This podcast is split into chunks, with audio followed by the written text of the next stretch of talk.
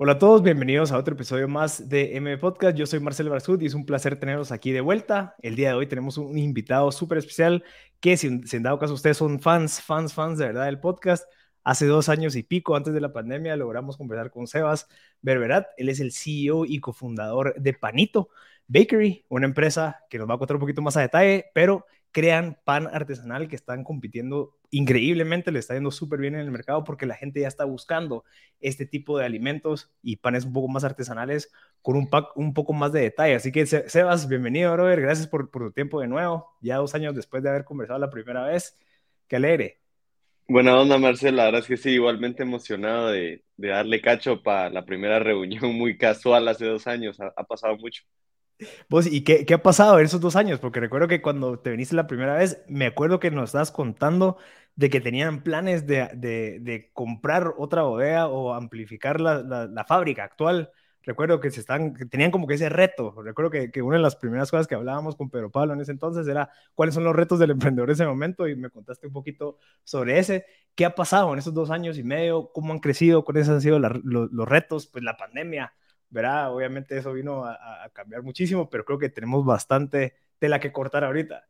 Uh, si nos pusiéramos a, si me pusiera a platicarte todo lo que ha pasado en dos años, necesitamos como tres podcasts, fíjate, porque te metemos la pandemia en medio y creo que cualquiera tiene una, una relatada así inmensa de lo que hizo por dos años, pero mira, si nosotros te dejamos eh, todavía operando en la parte de atrás de la casa de la abuela, de una panadería muy, casera, un garage entrepreneurship al final, un par de primos haciendo pan en la parte de atrás, pero desde entonces pues nos graduamos de la U, terminamos la U con Nicolás, la meta era poder darnos empleo, nos dimos empleo, ¿verdad? Que fue uno de los momentos más gratificantes de mi vida como empresario, creo yo, poder o sea, ya formal. Sí, ya. formal, ajá. ¿Quién me contrató cuando salí de la U fue mi propia empresa. Claro, ahí está. Y eso sí fue delicioso, eso sí fue así todo fue yo y pues obviamente Nico. Em, pues pasamos casi todo el 2019 en la búsqueda de una nueva bodega. Nos tomó un año. Nos tomó un año porque ya estábamos muy centrados en la zona 10. Cuando buscábamos opciones en la zona 10, los precios eran muy altos o las dimensiones no nos quedaban. Entonces teníamos que ir a la Petapa, a la Tanasio Tzula, a todos esos lugares donde la gente a buscar nuevamente bodegas y él se volviera un monstruo de bodegas y las rentas y le llegabas, pero estabas en Atanasio Sur, vos, y claro. el 95% de mis clientes en zona 10. Por azares de la vida, vos, porque hay que aceptar que a veces hay que, hay que creer en la suerte. que suerte, Dios, visualización, decirle como energía, decirle como quieras. Eh, mi abuela sale a caminar en su calle, en la misma calle donde estaba la panadería sale un señor de una propiedad, le dice, ah, qué bonita propiedad, puedo verla. Entra a una bodega en la zona 10, ni parece bodega, y le pregunta, mira, estimado, ¿usted de casualidad no se va a salir pronto de esta propiedad? Sí, me salgo la otra semana. Uf, Nos lleva, ese día fuimos Nico y yo a verla, ese día entramos y dijimos, aquí es. Después de 17 propiedades que vimos, esa tenía las dimensiones, ya sabíamos cómo lo queríamos, sabíamos dónde queríamos qué, y entramos y fue amor a primera vista, pues. Y habíamos rechazado como tres ofertas de compraventa en el 2019 porque estar cotizando esta planta, no estamos hablando de hacer una tiendita de pan, ¿vamos? Claro, claro. una planta. Es industrial, es un bonito ticket. Eh, pues le quedó perfecto y el precio para adaptarla no era tan alto que nos permitía poder financiarlo de parte de familia sin tener que levantar capital. Entonces, básicamente le dijimos gracias, pero no gracias a toda la mara que está así como vendemos. Y eso fue el 2019, vamos. Tiempo, paréntesis, paréntesis. ¿Es compraventa de la empresa o compraventa del lugar que vos querías agarrar? O sea, que querían comprar la fábrica. Fíjate que la primera. La, o sea, ya habían opciones de vender panito como, como, empresa. Ya. Imagínate, la empresa operaba desde la parte de atrás de la casa de la abuela. Estábamos levantando capital para financiar esta planta y habían como tres o cuatro familias pushing, vamos. Eh, queremos, queremos, queremos, queremos, queremos. Pero no era un... Más, mejor te la compro. casi que, pero no, no era con full compra, era, hay un par de patojos cabrones manejándola. Eh, es una buena inversión, vamos, es ya el modelo está probado, está para arriba, exacto. Entonces, era más inversión, era comprar acciones equity para levantar capital y usarlo. Pero eran unas burradas de 50, 60, 70% de equity. ¿vamos? Si vos que hayas chambeado dos años y medio como loco para quedarte con el 10%, te la regalo, pues. ¿Ah? Entonces, obviamente dijimos que no. La verdad es que nuestra familia nos hizo un montón de huevos en ese sentido. o sea, es que yo, yo, creo que, o sea, obviamente para vos, porque obviamente vos viviste eso y, y, creo que vos tenés bien clara la visión, pero que a los 25 años, que creo que eso tenías en el, en el 19, creo que te, te acerquen a quererte comprar la empresa. Decirte, bro, mira, tranquilo, quite, no sé, por X cantidad de plata te compramos. El, eso, eso es un logro para mucha gente que tal vez lo hizo por emprender, ¿verdad? Sin embargo, tal vez la visión que vos tenías o, o, como que esa claridad de dónde llevar panito, se, o sea, era superior a lo que la gente lo valoraba en ese momento pero que creo que es, es, bien difícil y vale, vale la pena como que hacer énfasis en esa parte de que si alguien te llega a comprar, brother, o sea, no es solo así, pues, sino que, que, que, que, a huevo.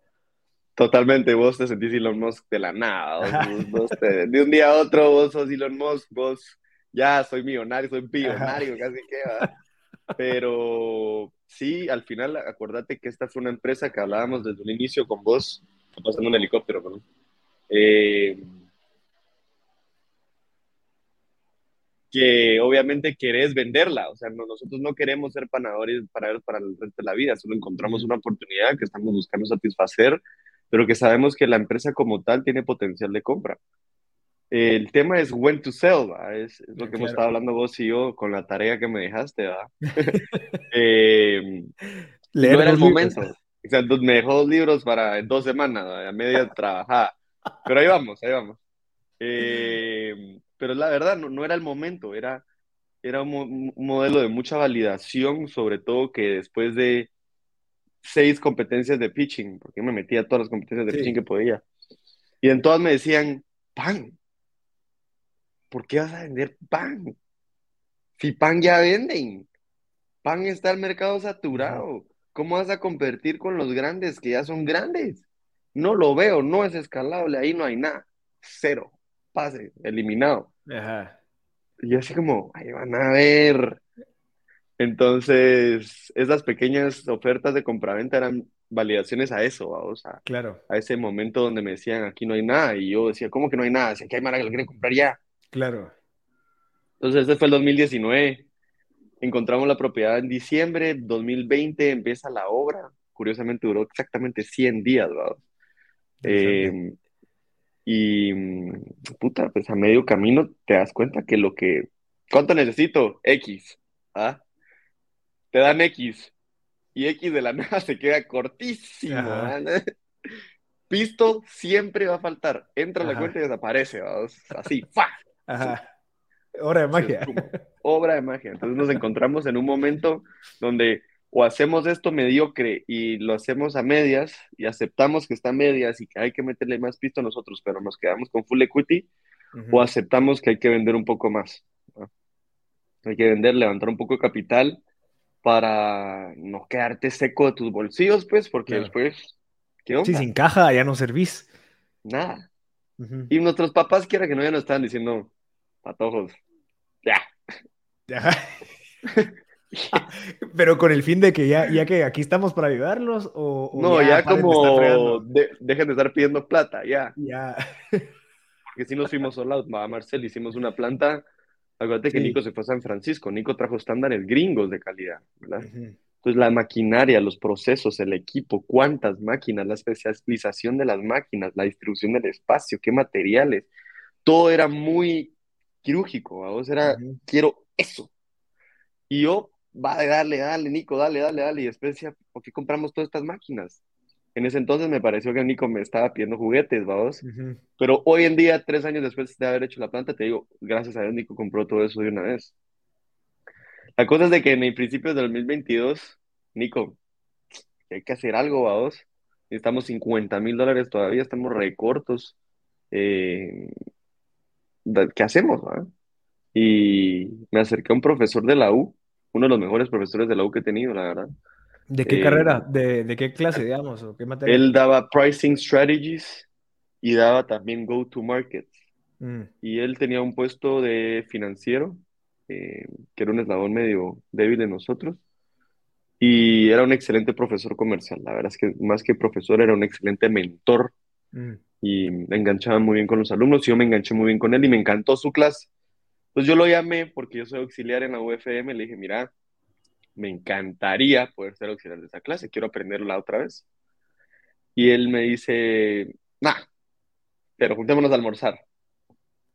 Porque él siempre me estuvo chingando con Panito desde que estaba en su clase, me ofrecía trabajo, a vos me decía, termina la clase y te venís a trabajar conmigo, te venís a trabajar conmigo. Le decía, no, gracias vos, es que tengo trabajo conmigo mismo, ¿a qué voy a Ajá. trabajar allá? La cosa es de que me preguntó justamente eso en el almuerzo, mira, nunca te a trabajar conmigo porque estabas en esta cosa de tu panadería. ¿Cómo va eso? Y le empiezo a soltar la sopa, vos.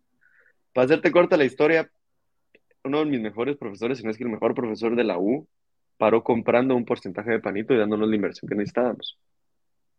A la mejor valuación que nos dieron, con el mejor trato que nos dieron. Y otra, otro gran validación, vamos, es tu profesor. O sea, Ujú. este tipo te vio en la U, te sigue viendo después y todavía te quiere meter plata. Es como, Sí, cree en y, esto, su- pues. y hay mucha credibilidad que sea de la UPES también, va dando clases, o sea, Totalmente. sí. Y eh, lo escuchas en todas las historias, miles de historias de emprendimiento en los estados, vamos, que los profesores de. Stanford, de MIT, de Harvard, se involucran en estos proyectos súper innovadores. Y yo, la verdad que como profesor me encantaría poder hacer lo mismo. Veo a un patojo cabrón en la clase necesita plata. Sí. Yo, aquí tomado. Ahorita que está chiquito, ¿ah? Sí, ahorita, ahorita que, que está no, que empezando. quiera ayuda. ¿ah? Ajá. Entonces entra el socio eh, estratégico, así lo llamamos, es silencioso, él generalmente participa en el backend de la empresa y hacemos una reestructuración financiera, Marcel, que ahí sí que el libro de Build to Sell que me mandaste, me, me asusté un poquito a dos al principio porque todo lo que me está diciendo que tengo que hacer, ¿será que lo he hecho? Ajá. Y sin saberlo lo hice, vamos. Eh, empezamos a crear una empresa y una estructura dentro de una empresa que se operara y manejara sola y que si algún día alguien viniese y dijera, quiero ver cómo está, cómo opera, cómo, cómo documentan todo, diría, ¿por qué armaron esta panadería como corporativa? vamos? Claro, claro. O sea, las finanzas, el manejo de recursos humanos, eh, todo, compra de proveedores, créditos, todo, todo está organizado como si Panita llevara 20 años de existir, gracias a él, vamos. Que hoy en día se sale muy caro como emprendimiento, pero sabes que a largo plazo no vas a tener que limpiar la casa, vamos. ¿Qué tanto tiempo te llevó eso? Ah, sí nos tomó todo el primer trimestre en 2020, 2020. Sí nos tomó Ya, como y tres full, meses. y, y, y full hands-on, o sea, a vos te tocaba, o sea, tu enfoque en, esos, en ese primer trimestre fue darles información, como que llevar a cabo esos proyectos de reestructuración, o era más como juntas directivas cada semana, como darle seguimiento a ciertas cosas, o cómo fue? Yo ahí era un malabarista de circo. Ujú, Mi enfoque principal era el manejo financiero y el project execution de la obra, ¿va? ujú. O sea, nosotros manejamos la pista, el pisto, nosotros hicimos la- la- los planos, nosotros hicimos todo. Entonces nosotros éramos que los- ingeniero puta, el arquitecto, de mano, y fábrica. diseñador. Y ahí andaba y todo el compliance legal. ¿Cuánto nos cobra aquel por hacernos el compliance legal? 10 mil pesos. Yo me leo el manual, yo lo hago. Así es todo en esta vida. Y así, entonces mi, mi, mi vida era básicamente completar la obra lo mejor posible, mantener la relación comercial con los clientes que ya están un poco bravos, que le están buscando un poco mal, ¿verdad? por Y ese, por ese aparte- cambio de fábrica. No, porque teníamos 30 clientes en 20 metros cuadrados. En la planta anterior eran 20 metros cuadrados, operaban cuatro empleados, 20, 30 clientes. Entonces era una estupidez. Se trababan las carretas todos los días. Y Juan Luis pues entró ahí a, mira, ¿cómo haces esto con las finanzas? Va, hace esto. Entonces era más trabajo de, de organizar, Como de de- de liderar, vamos. Eh, al final ese es mi puesto, pues es liderar de manera estratégica y comercial la empresa. Lo más a huevo de todo esto es que hemos llegado, me encanta este pedazo de la historia, es el que más me gozo porque todo re bonito y re sexy. Eh, planta nueva, equipo nuevo, carros nuevos, oficina, ahora ya, tenía oficina. Y nos mudamos a la planta nueva eh, la primera semana de marzo del 2020. No te, no te creo, o sea, siete días antes de, que se cerrara el baile. Que... Imagínate, nosotros nos mudamos un martes a la planta y el presidente cerró el país un jueves por la noche. Yo operé tres días completos en mi planta. Y así, ¡va! ¿Ah? ¡Órale! Todo. Y te juro que ese día sí casi lloro. O sea, ese sí fue. Ya no quiero. Así, un buen chapín. Ya me harté de esta mierda. ¿Ah? Ya, me quiero ir. Ya. Pela cuánto dinero perdí, pero ya no quiero seguir sufriendo. Tener que solucionar yo estos temas. O como empleado decís, ah, cerró en el país, uy. pero como jefe. ¿Qué va a hacer mi jefe? ¿Qué, ¿Qué, nos va a decir mi jefe? ¿Qué nos dice? Exacto, ese ya será yo y mm, costos fijos triplicados. Antes no pagábamos renta, ahora tenemos una renta. Mm. Más empleados. Teníamos que operar, teníamos que crecer o duplicar las ventas en menos de dos meses para cubrir. Y era un reto complicadísimo sin COVID. Imagínate COVID, vamos. Entonces, nunca se me va a olvidar, y esta es también parte de las anécdotas que cuento a la mano en la UFM. Yo todo melancólico subo un story a mi Instagram apagando las luces de la planta así, chuf, chuf, chuf, chuf, chuf. Bankruptcy le pongo. Ese jueves, ¿ok? Ese jueves, cabrón. Acordémonos, queridos oyentes, que mi panadería es una panadería 100% B2B enfocada específicamente en el nicho de restaurantes para ese entonces. ¿Qué fue lo primero que cerró el, presidente? Los restaurantes. Mm. Entonces, de un día a otro, Marcel, vendí cero. Si no te digo que vendí un quetzal, vendí cero. ¿Qué hago? ¿vos? Entonces, bankruptcy, va deprimido. Eh, y uno de mis mentores, Estefan Tetro, parte del grupo hasta arriba de Pantaleón, vamos. De verdad, un tipo muy bueno en People and Teams y liderazgo me, me, responde un DM, ¿va? Y me dice, ¿qué vas a hacer hoy para que mañana esto sea una bendición? Brother, si yo lo hubiera tenido enfrente, le saco el dedo. ¿Qué crees? ¿Cómo me estás diciendo esto? No hay nada yo pueda hacer. El presidente cerró el país, vamos. Y me fui como la gran puta a mi casa ese día. Así ya quería estallar. Y mm, amanecí el día siguiente ya más meditado, más relajado. Y llamé a Nico y le dije, mira Nico, creo que este tipo tiene razón. Algo tenemos que poder hacer. No nos vamos a quedar así. ¿Vos qué pensás? Sí, yo también creo que tiene razón. Deberíamos hacer algo. Vos. Ventaja, éramos los únicos que podíamos trabajar. La industria alimenticia podía operar. Ah, ya, ya. Entonces podíamos ir a la planta, podíamos juntarnos, podíamos hablar, no era cerrados en nuestras casas. Entonces me agarré mi carro y me fui con Nico, nos juntamos en la planta. Hablamos, mira, toda la vida Panito ha querido venderle pan a casas, toda la vida. Pero siempre que nos piden les decimos, nah, que qué hueva, que no tengo tiempo de llevártelo, ah, quieres que te haga tu pan, te lo mando, te lo venís a dejarlo a recoger a la planta. Ah, muy como favores, vamos. Eh, bueno, Nico, ¿y por qué no de una vez aprovechamos que todo nuestro tiempo y recursos los podemos asignar a eso? Y de una vez aprovechamos a levantar la rama B2C de Panito Bakery. Nos lo han pedido por años, pero no teníamos el tiempo ni los recursos. Hoy en día todo se puede alocar a eso. Teníamos dos repartidores, dos vehículos, una planta, plataforma, servicio al cliente, grupo de panaderos, Solo no teníamos redes sociales, no teníamos nada comercial a casa, vamos. Abrimos ese día, Nico, abramos para casa, abramos pues, empezamos a mandar menús y menús y menús a cuates. 10 mil pesos, vamos. De ventas. En, un día. Ajá. Abramos otro día. 10 mil pesos, 10 mil pesos, así se fue. Ni huevo.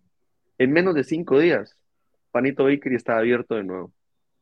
Pero vos tuviste que, cambiar incluso hasta tu manera de, embalar los productos, porque yo, creo que vos me mandaste una caja de a huevísimo, que hasta ya, o sea, impresa y todo eso, eso te llevó tiempo, pues asumo. ¿Cómo los entregabas antes o cómo hiciste esa, o sea, cómo era la experiencia del, del, consumidor de recibir sus panes en su casa cuando comenzaste, si no tenías esa...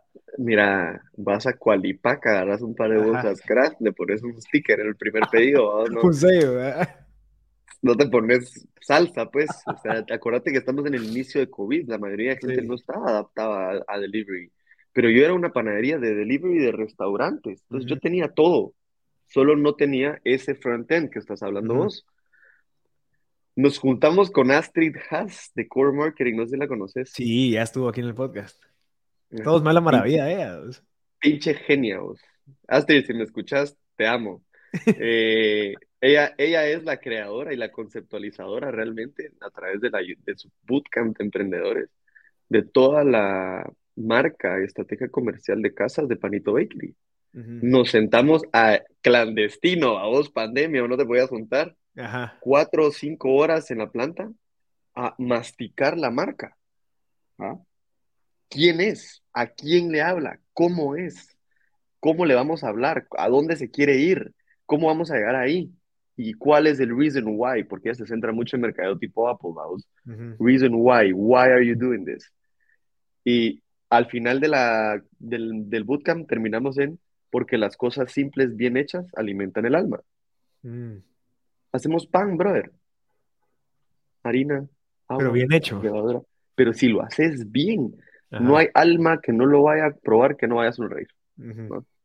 Y, y nos cuadró, a Nico y a mí como fundadores, fue como, sí, eso es. Se fue, ¿va? Una vez tenés todo hecho, se fue. Entonces, en menos de una semana, creamos contenido, ¿verdad?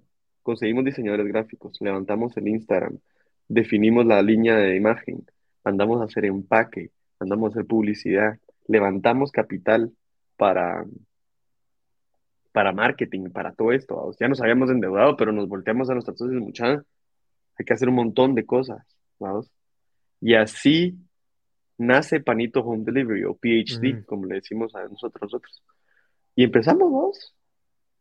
Y mi competencia más cercana no llegó a esto hasta como un mes y medio después.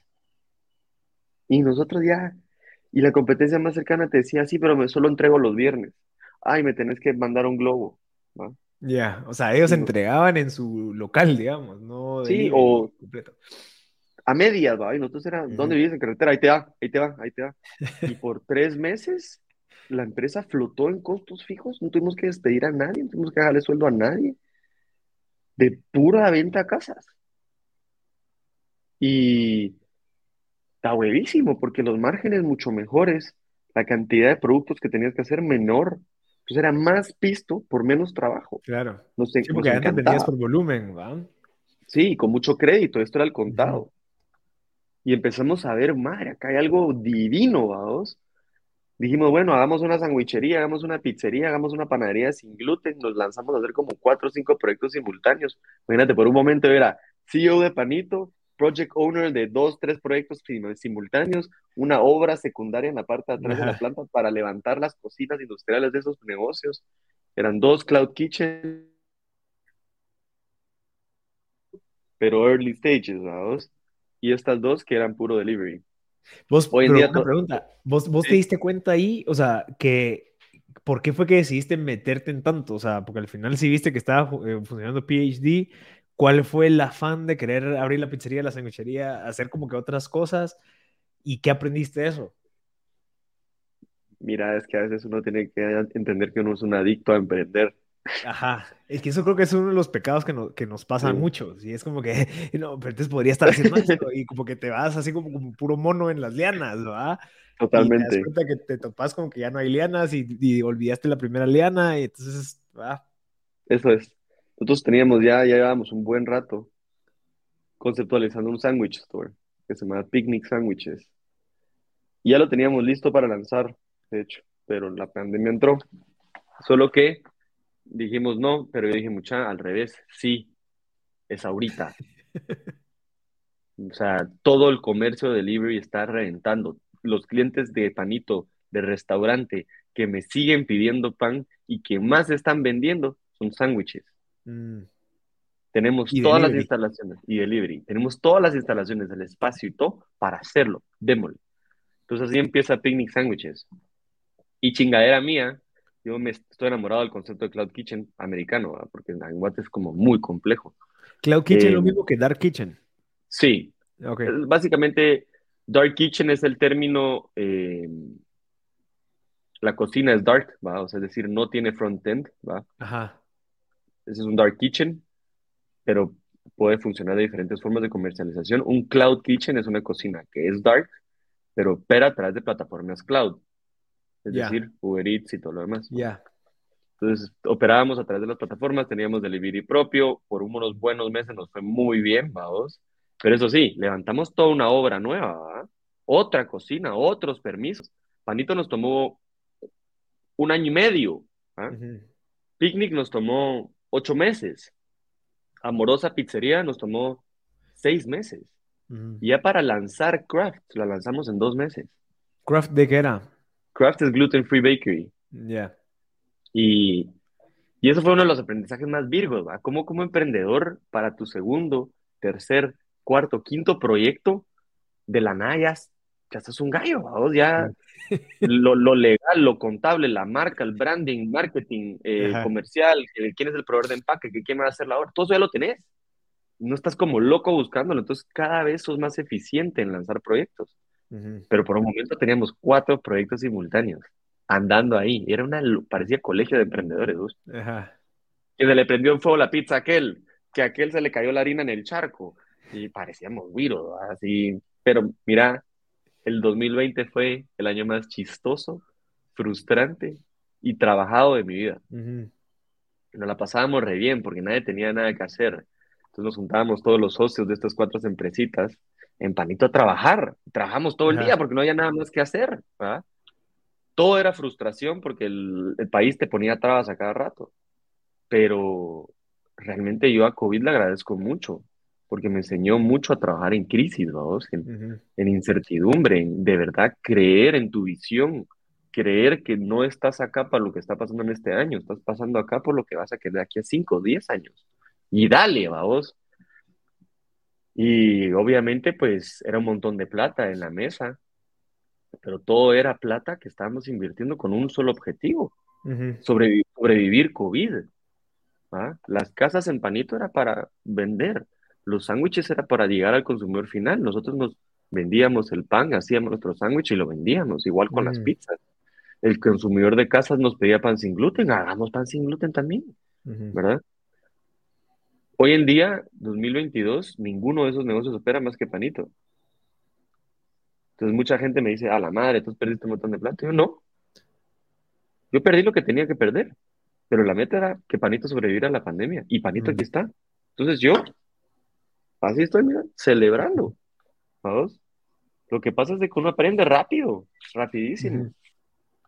Entonces, para llegar a, la etapa de que puedas masticarme después, pasa el 2020, 2021, Panito es el doble grande, ¿verdad? Del inicio del 2020. Gracias a la pandemia, Panito duplicó su tamaño. Toda la gente pedía pan a sus casas, había chefs en las casas, pedían pan para su restaurante, la reapertura.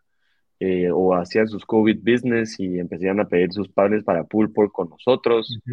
Y para marzo de 2021, Panito era el doble del grande, doble de empleados, dos unidades de negocio, ¿verdad? Que eran casas y restaurantes, y aparte tres sociedades paralelas. Bestial, vamos, de la nada. ¿Qué tanto representaba PhD de tus ingresos en 2021? O sea, a comparación de, de restaurantes, B2B. Bueno, si era cero, representaba un 20. Ah, bueno. 20% de la venta, sí. Pero tenés que entender que el PhD o Panito Home Delivery es algo importantísimo en mi cash flow, ¿vamos? Porque es mejores márgenes, menos producto. Y al contado. Y, al contado. Entonces me permitía la venta de PhD tener cash para operar mientras los restaurantes pagaban. Entonces mi cash flow y mi, mi finanza se niveló porque yo tenía un cash flow negativo. ¿Y cómo lo hacías antes? ¿Cómo resolvías ese tema del cash? ¿Te metiste algún tema de créditos o gastos financieros o apretándose? Apretándose, no te da sueldo, eh, negocias con un proveedor que... Exacto, porque yo tenía 15 días crédito con proveedores, pero yo daba un mes. a restaurantes. Entonces, eso fue otro tema. 2021 ¿ah? yo le llamo el año de arreglar la casa, ¿verdad? Eh, operativamente, vergo de cagadales, no, no, estábamos, no estábamos hechos para operar 400 pedidos de casas y 100 mm. pedidos de restaurantes, ¿verdad? Entonces, ahí entró el pedazo más bonito que es, o sea, crear procesos, estructuras, meterte a investigar en tu empresa dónde está el error, cómo lo puedes arreglar. Ah, tenemos un problema de crédito, tenemos que bajarle el crédito a los clientes, a puro tubo, pero ¿cómo no lo van a aceptar? Entonces, ¿cómo haces esas negociaciones, va? Eh, subir, subir precios, em, agregar productos, polígonos de entrega de, delivery. Todo el 2021 fue así, ¿vamos? Pero el problema es de que mientras Panito crecía muy bonito en el 2021, em, las otras empresas nos hacían perder cash, ¿verdad? Porque había meses buenos, había meses malos. Claro. La cosa es de que obviamente habían deudas que pagar de COVID todavía, porque habían proveedores que se habían portado muy de huevo. Y 2021 fue un año básicamente de rehab, vamos, así le llamo yo, de soltar el estrés de COVID, recuperarse los side effects de COVID, renovarse como empresa y empieza el proceso de digitalizarnos. Ajá. Eh, para ese entonces Panito ya operaba todo in-house, todo mercadeo y diseño y todo es in-house.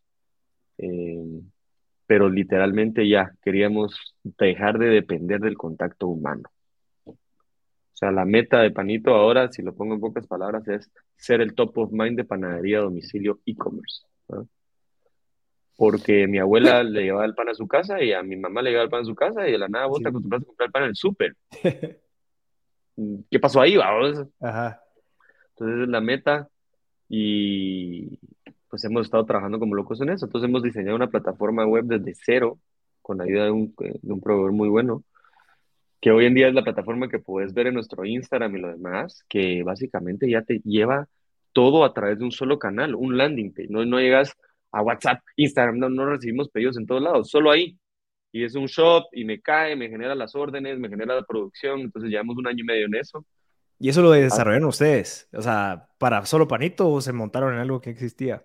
existía algo, pero la persona que lo hizo, ese algo, estaba muy abierto a personalización. Ah, y tampoco tenía un usuario como yo, que le decía, brother, ¿cómo no tengo este número acá? Es que nadie me lo había pedido. O sea, bruto, ponelo, vamos. Así. Y, esto no funciona, arreglámelo. ¿Cómo así que no funciona? Así. Y, hemos hecho una linda plataforma, ¿ah? divina. Eh, al punto de que lo estamos llevando a otro nivel, vamos. O sea, de verdad, Panito quiere ser distinguido por su presencia digital innovadora. Y ahora ya los restaurantes, en esta etapa donde estamos, vamos, ya tienen un QR personalizado, donde ellos escanean su QR, te lleva a un shop personalizado del restaurante, con tus productos, tus precios, generas tu orden, te genera tu factura automáticamente, te la manda por correo y se fue.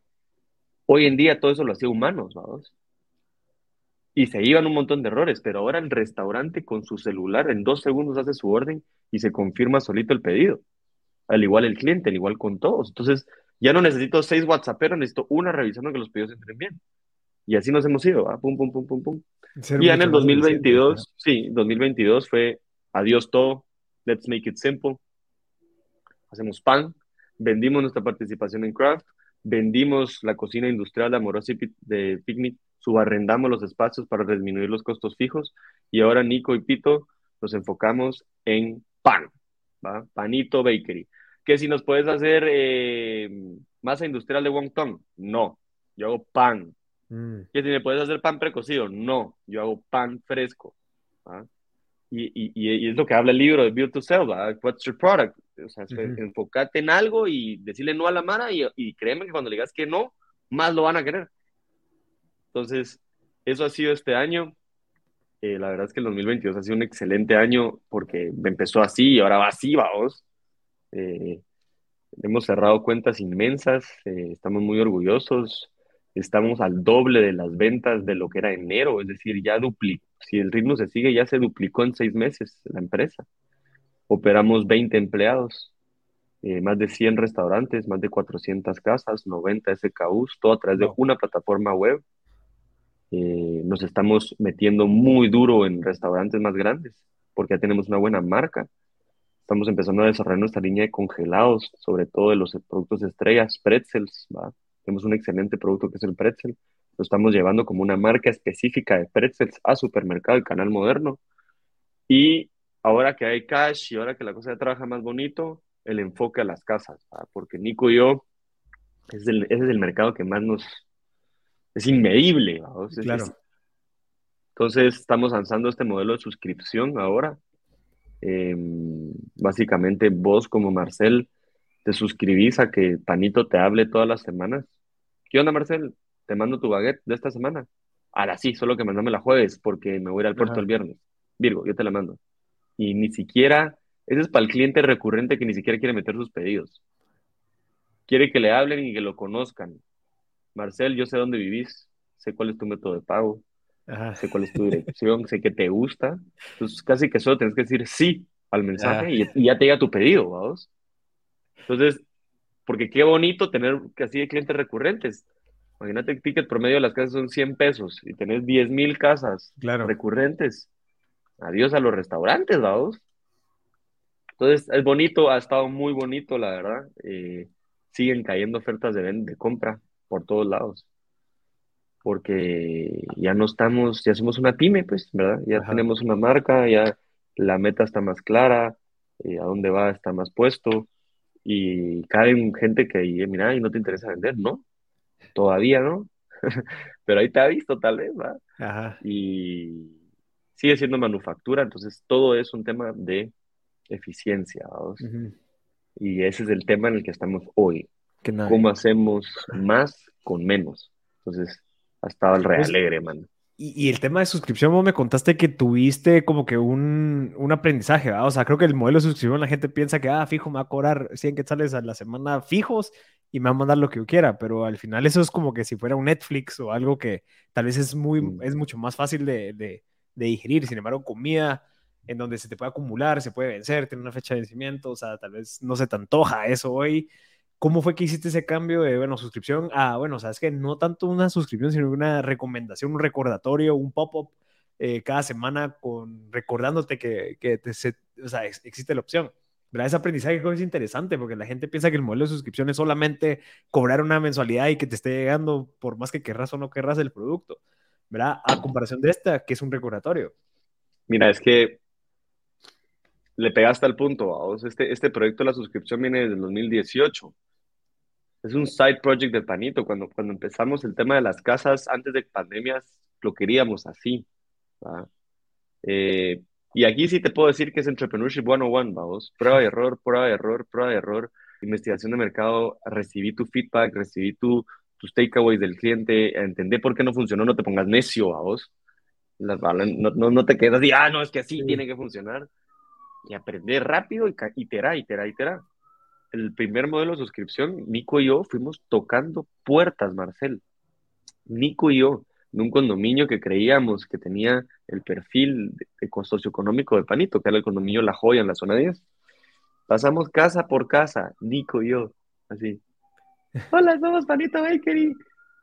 Comprarnos pan. Y dejamos 50 invitaciones. Cero. Cero pedidos. qué raro. Bueno, ¿saben qué? Vámonos a un edificio. Casas verticales. Si tenemos 10 casas en un edificio, tengo un restaurante en un edificio. Entonces nos fuimos a Tiffany Quinta Avenida y entregamos a los 79 apartamentos una invitación a participar en la suscripción con un pan brioche delicioso de muestra. ¿Cuántos pedidos crees que recibimos? Cero también. ¡Cero! ¡Cero! Tal vez ni se lo comieron, tal vez se lo comió la empleada, yo qué sé, vos, ¿no? ¿Cómo sabes que el decision maker recibió la información o si le importaba, vos? Ajá. No funciona, va. Bueno, estamos tal vez gastando muchos recursos, tal vez vámonos más masivo. Lancemos 300 volantes con un descuento grueso en los buzones de un, de, de un edificio. Nos llamaron dos de las 300 cobraron su descuento y no volvieron a pedir. Ajá. Entonces rápidamente ahí no estaba el tiro, vamos. no estaba ahí, no podías irte por ahí. Entonces lanzamos el tema de la suscripción recurrente ya eh, por fuerza de ventas de WhatsApp nuestro vos te podías suscribir en el website a esto. Eh, si vos, Marcel, pedías cuatro consecutivas en panito, te lo ofrecían, ¿verdad? Pero el problema era, bueno, ahora que ya tenemos gente con suscripción, funciona para el cliente. O sea, ya que ahora ya tengo un cliente que le gustó en idea que le llevaran el pan todo, ¿le funciona? Y la respuesta fue no. Porque pedían su suscripción de 100 pesos, que era recurrente, todas las semanas te va a llegar el mismo pan, lo pidas o no. Ajá. Los lunes va a llegar. Entonces lo que empezó a pasar es de que la gente nos llamaba y nos decía, miren, cancélenmela porque me acumulé dos panes. Y cuando quiere que empecemos otra vez, yo les aviso. Ajá. Nunca avisaban, vamos. Nos dimos cuenta que realmente el tema de recurrencia o de automatizar una suscripción no era el tiro con comida. Porque vos no puedes prever tu consumo de pan de una semana, mano. no puedes decir, yo me voy a comer 12.2 rodajas de pan a la semana. y si sos así, sos robot, algo así raro, pero muy perceptivos a qué estaba funcionando y qué estaban pidiendo. Porque sí teníamos clientes que ya trabajaban en un modelo de suscripción, que sí les gustaba que les llegara todas las veces, las veces a la semana, pero habían, empezábamos a ver clientes de la suscripción que pues siempre cambiaban un poquito, ¿vamos? Siempre algo te cambiaban de, su pedido. Y el pricing estaba raro, como no cuadraba pedirle a alguien que te, te pague prepago 200 pesos de pago en el mes. Carísimo. te lo juro, te lo juro. Pero ya cuando lo pedían por semana 50 pesos, ni cuenta se dan. Entonces, el pricing no lo puedes poner mensual. No los puedes amarrar a una recurrencia, no los puedes amarrar a un cobro recurrente. No, no puedes cerrar la suscripción a eso en comida. Entonces, en los últimos tres meses le hemos metido mucho coco con el equipo comercial de, bueno, entonces, ¿qué estamos ofreciendo? Facilidad de vida, al final. Lo que quiero es que Marcel tenga acceso a los mejores alimentos desde su casa sin tener que estresarse de que si se lo comió o no, si se lo pidió o no, si lo pagó o no. Y al final lo más fácil era WhatsApp. Era, Marcel se suscribe a un recordatorio ¿verdad? Marcel, ya nadie pide por WhatsApp en Panito, ni los restaurantes ni las casas. Pasamos año y medio sacando a todos de WhatsApp, pero estamos regresando a WhatsApp en esta categoría.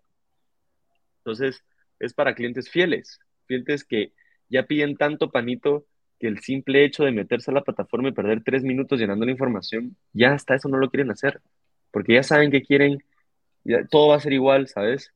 Entonces, si identificamos un cliente así, decimos, Marcel, mira, tenemos este modelo de mensajes en el cual nosotros estamos a escribir un día a la semana y nosotros te ingresamos tu pedido y te pasamos tu cuenta después.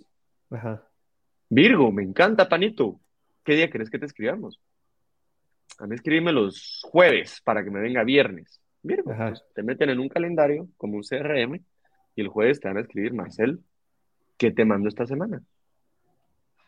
Y vos decís, nada, ¿sabes qué? Me voy, me voy al puerto, mándenme unas panes de burger, Ajá. Uf, está lloviendo, mándenme unas mis conchitas para la lluvia, Así pasa, te lo juro. Ajá. Y, ya, solo con decir eso te ingresan tu pedido y te lo mandan. Claro. Entonces, es, es, impresionante. Tenemos ya 25 suscriptores, crecemos más o menos de dos suscriptores semanales. Eh, de esos 25 en promedio piden 19 a 20 todas las semanas. Ok. Y representan el 25 a 35% de la venta semanal de casas, garantizada. ¿no? Y a la Mara le encanta. Virgo, uff. Y le das permiso a la vendedora de ofrecer producto, de, regalar producto. Ahorita hicimos un loyalty program de que si para tu segundo, tercer pedido te regalamos un póster sin que lo sepas, para el quinto te abono. Entonces cuando me dices cuánto te debo, no, esto viene de tu abono por tu quinto pedido consecutivo. Y la Mara se pica, vos, te lo juro vas a pedir pan y piden tres conchitas con tal de no frenar su streak, ¿me entendés? De tengo que seguir para mis... Y ahí va la cosa. y nos encanta y a la gente le está encantando. Y la meta es llegar a tener mil casas, pues, ¿verdad? Y, y, dedicarnos a esto, de que la gente se acostumbre a que el pan llega a tu casa, te recuerdan que va a llegar, te lo piden, te, te hacen y, y estar re alegre a vos. Y todo comienza desde Instagram, o de dónde, dónde empieza el journey de decir, bueno, quiero que me escriban cómo entro a platicar con ustedes, o alguien que no ha pedido nunca por manito. Mira, generalmente, actualmente, esto, esto rápidamente va a tener que cambiar, pero actualmente como lo estamos haciendo es que identificamos a las personas que son recurrentes, que hay una recurrencia y, el, y la venta viene del lado de Panito por el momento. Pero lo que empieza a pasar es que Marcel tiene esta recurrencia en su apartamento, ¿verdad? Y, le, y llega a sus papás o llega a su mejor amigo, le dice, vos, qué rico, y le dice, vos, es que esto me lo mandan todas las semanas, me escriben y me lo mandan. Dame el número. Ajá. Y ahí empieza a pasar los referrals, que obviamente ya le doy un beneficio a Marcel por referral, pero básicamente esto empieza desde inscribirnos en un DM, hey, me encantaría que me escriban todas las semanas para, para eso, un WhatsApp o que hagas un pedido y te lo van a ofrecer eh, sigue siendo muy como orgánico, ¿verdad? No, no estamos publicitándolo. Gastamos 7 mil quetzales de enero a, a, junio en publicidad en marketing de Instagram, promocionando el modelo de suscripción. Y todo iba a un landing page, ¿verdad? Teléfono. mete tu correo acá, mete tu número acá y te vamos a hablar. ¿Sabes cuántas personas metieron su correo? Cero. Como nueve, nueve. Y eran de Jutiapa, Jalapa. 800 pesos por líder. Hay Mara que metió su correo y les escribía así, ah, no, no sabía por qué lo metí, así, ¿verdad? Ajá, como que no, mi cuate lo metió por fregar, Pensé que era un cupón, ¿verdad? Eh, y así nos dimos cuenta que no puede ser así, eh, tiene que ser un word of mouth, tiene que ser un goodwill de esto me funciona, te va a funcionar. Eh, entonces vamos con un crecimiento muy poco, no rápido, pero muy estable. Claro. Y al final ya veremos qué pasa. Hay, hay, hay ideas de hacer alianzas con verdureros, vamos, y pegarse atrás del verdurero eh, y seguir la ruta al verdurero que tiene permiso en los restaurantes y pues llevar una panel llena de pan y que baje la empleada con su pisto de las verduras y su pisto del pan y en el mismo lugar lo compra, vamos.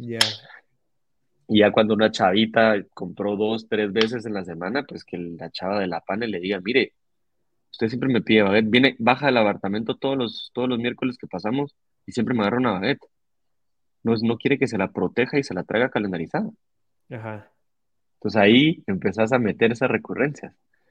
Entonces, como puedes ver, estamos peleando muchos fuertes, muchos frentes. Es, es, es, el frente de, evidentemente, de los restaurantes, que ya es grueso, ¿no? son Hoy, en hoy se están sacando 70 pedidos de restaurante.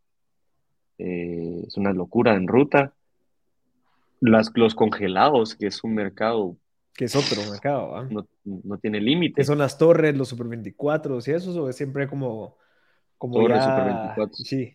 O sea, ya, es, ya voy a, traerlo. Ah, importa, y exportación, exportación también. Ojalá. Interesante. Ojalá, porque ¿Cuál es el problema? Si quieres mi opinión ahí ya como experto en la industria de pan. como ¿Quién diría? Como, no, como administrador de panadería. Hay que saber mapear su mercado. Emprendedor o administrador que no tenga claro qué están jugando sus competidores y que no mapee su estrategia, puede toparse bien duro contra paredes bien sólidas, ¿verdad? Sí, sí. Entonces, yo he notado que mi competencia, pues está bien parada en los súper, es fresco, y está bien para los superes congelados, ¿va?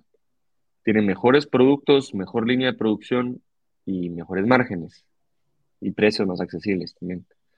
Entonces, sería una estupidez yo meter así codos, vamos, así, y denme un espacito acá para vender, porque aparte que el super no va a querer, mi competencia es a poner el brinco en dos chilazos. Entonces, lo que se nos ocurrió, pues realmente ese es mi lado, es lo comercial, lo que se me ocurrió es irse con specialty products.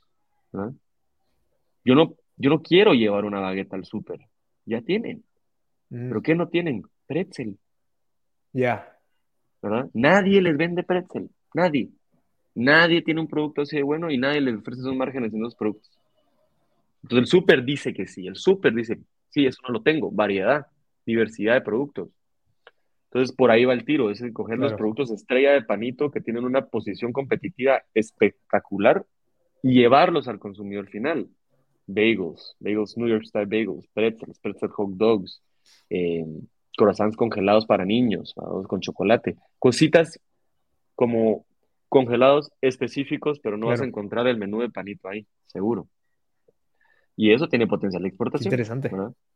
Interesante. Qué, qué, buen approach. Mira, para, para, ir concluyendo, ¿te gusta esto? O sea, vos te fascina este rollo de... Pero se nota que te gusta más como que la estrategia, te gusta más como que esa, esa claridad y certeza que, que vas agarrando en el camino al momento que vas construyendo. Y tal vez por eso es de que creo que vale la pena mencionar, o sea, vos como emprendedor, o sea, vos de verdad tenés toda la madera de emprendedor, tenés toda la madera de empresario, estés haciendo algo de pan, estés haciendo algo de carros, estés haciendo algo de ropa, en algún momento yo creo que igual vas a tener como que el mismo hambre. Por eso creo yo que vos y, y el libro que te di, como que comparten mucho eso, ¿verdad? O sea, el mentor del libro le dice, mira, o sea, no necesariamente tenés que dedicarte a esto de por vida, sino que vos, pues, o sea, tu producto es tu empresa, no tu producto final. ¿verdad? Entonces, vos cómo, cómo has visto, o sea, cómo tenés tu panorama ahorita en donde ves a Panito como un producto en general, no tanto como que vendo pan, sino que estoy creando este producto grande que es Panito, que espero en algún momento venderlo o replicarlo, o, pero, pero ya no, ya, ya lo estás viendo desde una perspectiva un poquito más grande. Y creo que por eso es de que te entró esa como necesidad de querer organizar, estandarizar y tener como que esa, ese orden y, peinar bien bonita a la novia, vos, para estar ahí listo, pues en dado caso viene una buena oferta, o si en dado caso no viene una buena oferta, pues al menos hice todo lo que tenía que hacer para volverlo una franquicia, o sea, ya tenés bien organizada toda la parte financiera, interna, de recursos humanos y demás, como que esa visibilidad creo que es lo que te hace ser un emprendedor, no tanto qué tan bueno soy yo vendiendo pan, sino que es qué tan bueno yo me vuelvo convirtiendo a esta empresa en un producto para que yo, porque yo creo que vos te aburrirías si te quedas haciendo solo esto. O sea, vos a tus 26 años te quedan 60 años de, energía que no creo que te vas a dedicar solo a hacer una cosa, vas a parar haciendo 20, 30, si te diste cuenta en los, en los últimos cuatro emprendimientos que hiciste, cada vez se fueron reduciendo de tiempo de, de ejecución porque ya vas agarrando ese know-how. Entonces vos ya te volvés un creador de productos que son como empresas. Entonces vos ahorita, ¿cómo estás viendo esta parte en donde, bueno, voy a poner bonita la novia para empezar a ver qué otras cosas, o sea, esa aventura que vos tenés, ¿me la puedes describir un poquito hacia dónde vas? Me, encantaría, fíjate, pero quería complementar primero lo que estás diciendo para empezar. Creo que hay tipos de emprendedor, vamos, eh, y se tiene que alinear mucho con tu estrategia de vida. Yo no estoy emprendiendo para tener estabilidad eh, todo toda mi vida, vamos, que hay mucha gente que conozco que quiere su empresa para tener su libertad y su estabilidad ganada por ellos mismos y estar tranquilos, vamos, y se vale. Pero a mí lo que me jodió la cabeza fue un profesor en segundo año, vamos, que me describió claramente dónde está el pisto para el emprendedor, ¿verdad? Y es que me dice, vos como emprendedor tenés una idea, y una idea vale cero. Vale cero. En acciones vale cero. Y la podés llevar a valer 100 la acción. ¿Qué inversión te da 100x de retorno en el mundo?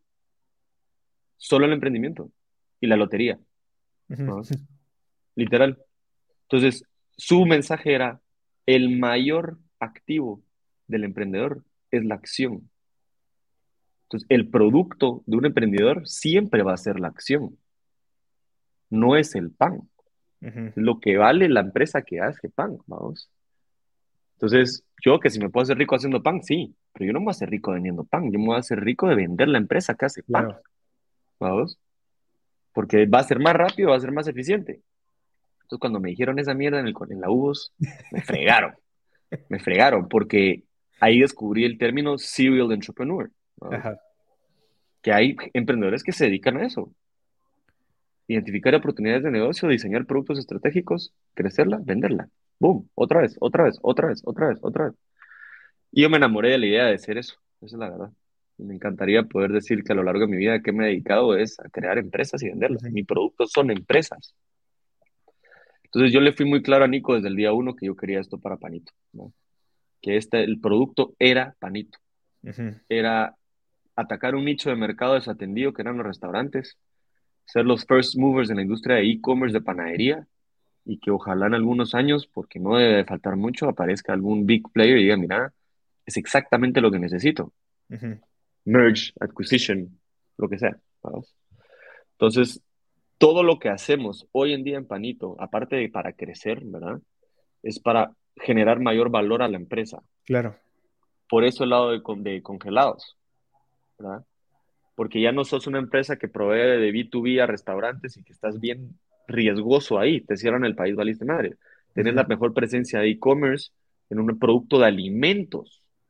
¿Vamos? Entonces, wow, ahí lo puedo crecer, puedo hacer algo de esa empresa, puedo hacer algo de este B2B, puedo hacer algo de este canal de comercialización en, en línea moderna, congelados. Y todo eso agrega valor a la empresa. Em, pero como dice el libro que me mandaste, que sí me metió un poco el huevo a vos, el, el gran problema del emprendedor chapín es que muchas veces la empresa depende de ellos. Claro. En marca, en reputación, en... Entonces, eh, de hecho, es el último, el tema de los últimos, últimos dos años es conseguir delegados de Nico y yo para empezar a soltar. Y ya en temas operativos ya lo tenemos, en términos administrativos también. Y ya empieza esa vida de emprendedor de a huevísimo, donde vos te puedes tomar el chance de irte un día, mediodía, porque... Claro. Ya está funcionando la máquina. Funciona la máquina. Entonces ahorita solo es crecerla, que el valor llegue al ticket que queremos. Claro. Pero que esto se vende, se va a vender. Ya, ya está, todos los socios estamos alineados, pues, ¿verdad?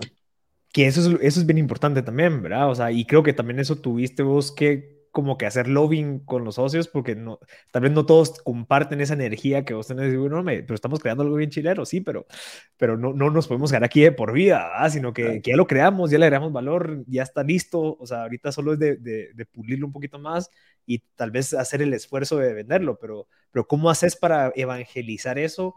Y, y, cómo le haces para venderle también la visión a los demás como para que compartan eso, ¿va? Porque también a veces yo creo que también es cultural decir, no, pero si esto se lo puedo dejar a mis hijos, pero yo creo que mis hijos, o sea, o sea estoy, estoy, seguro que eso hasta pasa, ¿verdad? Entonces, ¿cuál, ¿cuál ha sido tu acción ahorita como para empezar a, a empezar a desprenderse ¿verdad? Y que, y que tal vez ahorita también hasta por la, por la moda o la tendencia al emprender es como que no, yo quiero ser la cara, no, yo quiero que ellos sepan que fue Sebas y que fue Nico y yo quiero salir en la portada de, ¿verdad? O sea, eso pasa, pero eso es también hasta un poco contraproducente porque entonces después, mire, y está Sebas ahí y, no, yo quiero hablar con Nico. Y no, miren, no está, no, entonces no quiero hablar con, o sea, ya, ya empieza como que esa parte en donde es como que la parte oscura de, de esta parte de fama de emprendedor, pero entonces, ¿Cómo ves eso y cómo te ves despegándote de eso en el corto plazo?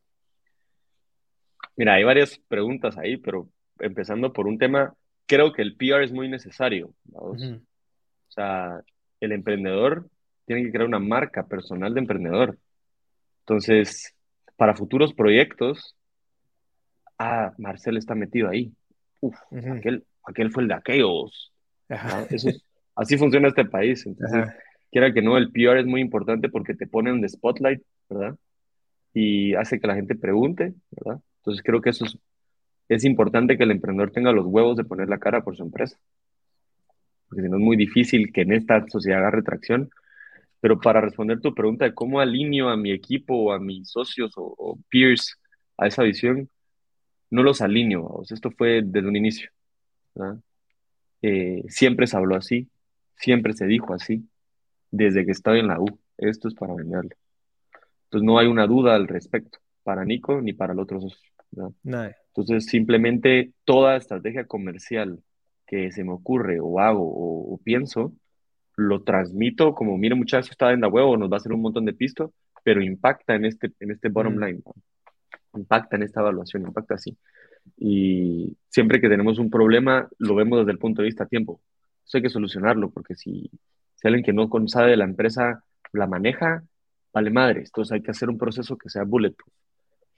Y te juro que abrir una empresa y fundarla y crearla y crecerla de este modo,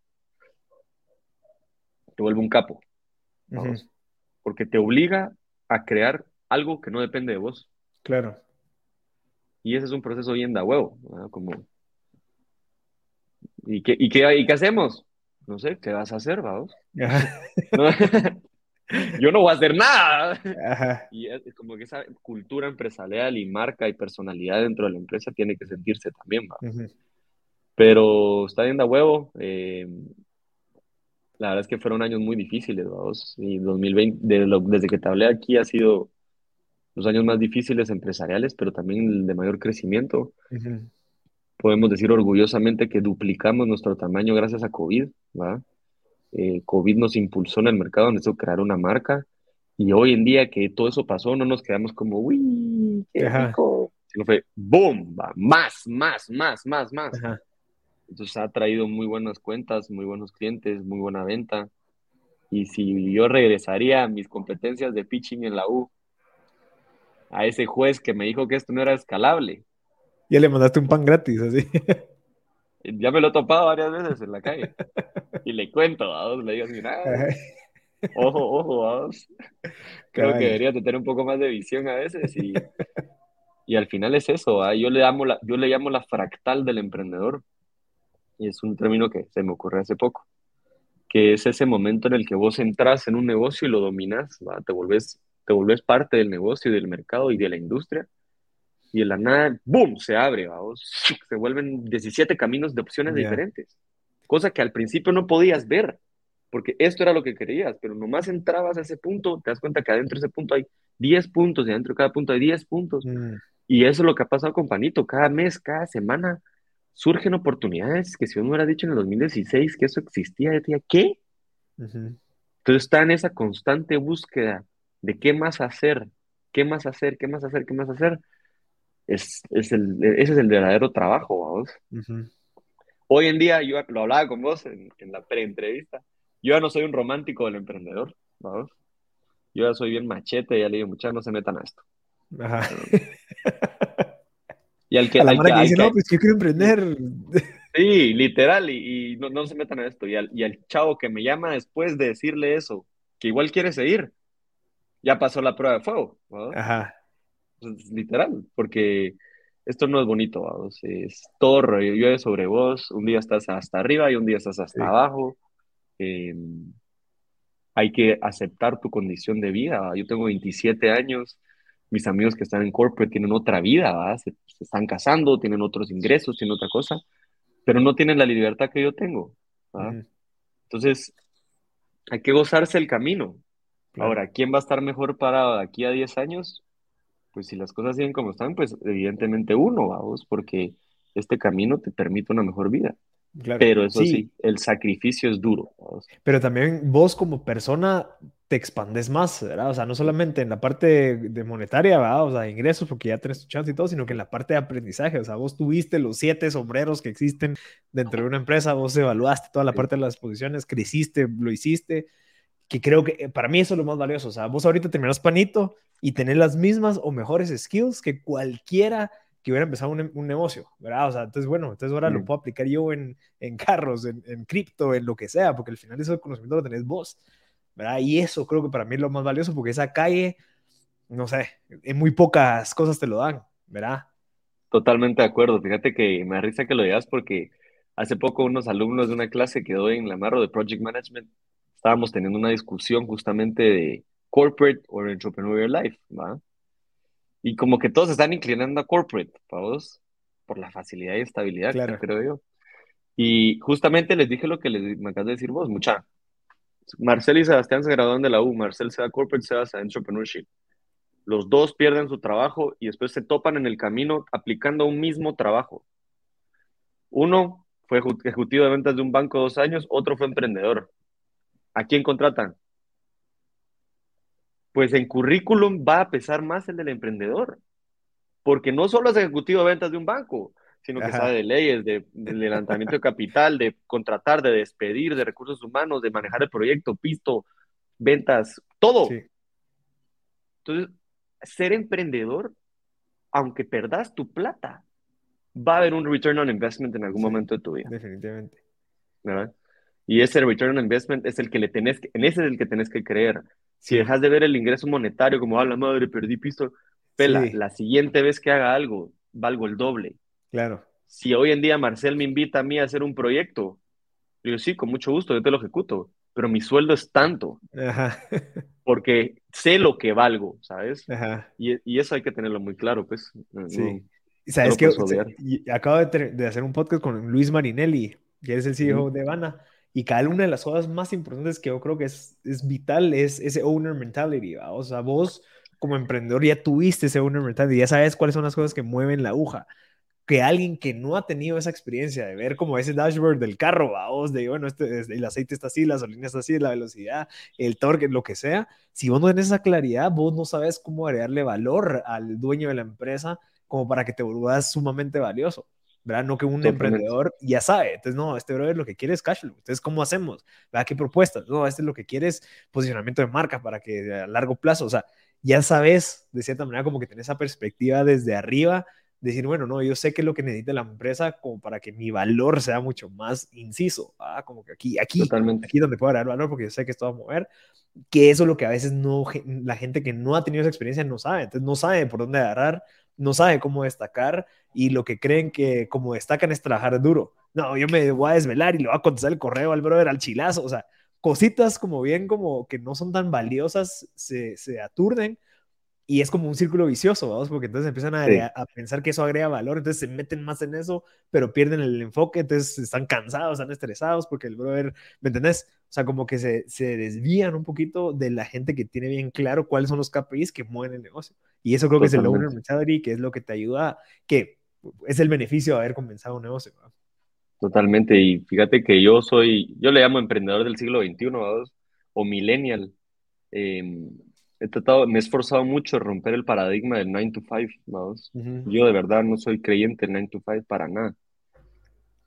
Y al final les, les, digo mucho a mis alumnos y le digo mucho a la gente en la, en la planta de que entre más tiempo inviertan en ustedes, como personas, crecimiento personal, mindfulness, ejercicio, eh, networking, amigos, viajes, eh, salud mental, emocional, entre más tiempo le inviertan a eso, más cracks son allá.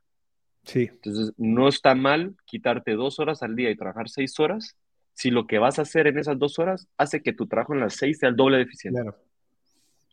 Y es impresionante cuando la Mara agarra ese mindset, se vuelven unas bestias, y trabajan el triple y son más felices y están más tranquilos con su vida porque no están rigiendo productividad en un horario, están, claro.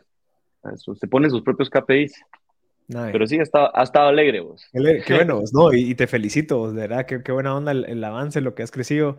Eh, ¿Qué libro nos recomendás o qué libro te ha ayudado a vos como para, para salir de estas que le puedas recomendar a la audiencia? La verdad es que el libro por excelencia que se tiene que leer como emprendimiento es Zero to One, ¿verdad? Ok. Ese libro, Peter Thiel, exacto. Ese libro, solo la, el emprendedor que a mí me, me habla en la analogía de Zero to One ya, para mí ya estamos en el mismo canal, vamos. Porque eso es lo que hace el emprendedor, el zero to one. El one to hundred es un administrador. Sí. Entonces yo estoy llegando a one, en el momento que llega a one, vendo y me voy, porque yo no soy administrador. Entonces, ese fue el libro que a mí me hizo solidificar mi postura de Zero Entrepreneur.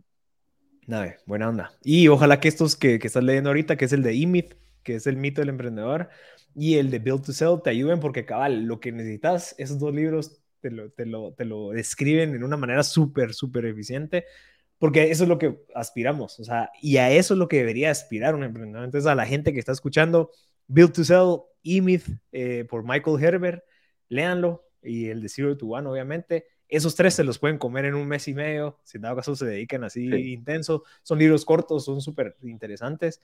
Pero Sebas, brother, de verdad felicidades. Solo para, para ir concluyendo con lo de, lo de la plataforma. Panito, ¿cómo lo encuentro en redes sociales y el sitio web como para que empiecen ahí el proceso? Mira, la verdad es que nuestro canal principal de contacto es Instagram o WhatsApp, pero también tenemos website. Yo les recomendaría a todos pues acercarse al Instagram, que vean el gran trabajo que le invertimos a nuestra imagen, ¿verdad? Solo ver las fotos del Instagram te va a decir qué tipo de panadería somos. Ahí está toda la información de teléfono por si quieren hacer preguntas. Ahí está la plataforma web por si quieren ir a chutear el menú. Desde ahí pueden hacer sus propias órdenes. Y pues si cualquier persona me quiere contactar, es Panito Bakery Guatemala. Eh, Panito Bakery, normalmente solo va a salir uno. Eh, pues ahorita estamos empezando en el TikTok también, entonces Panito Bakery también para los que tienen TikTok, está re alegre.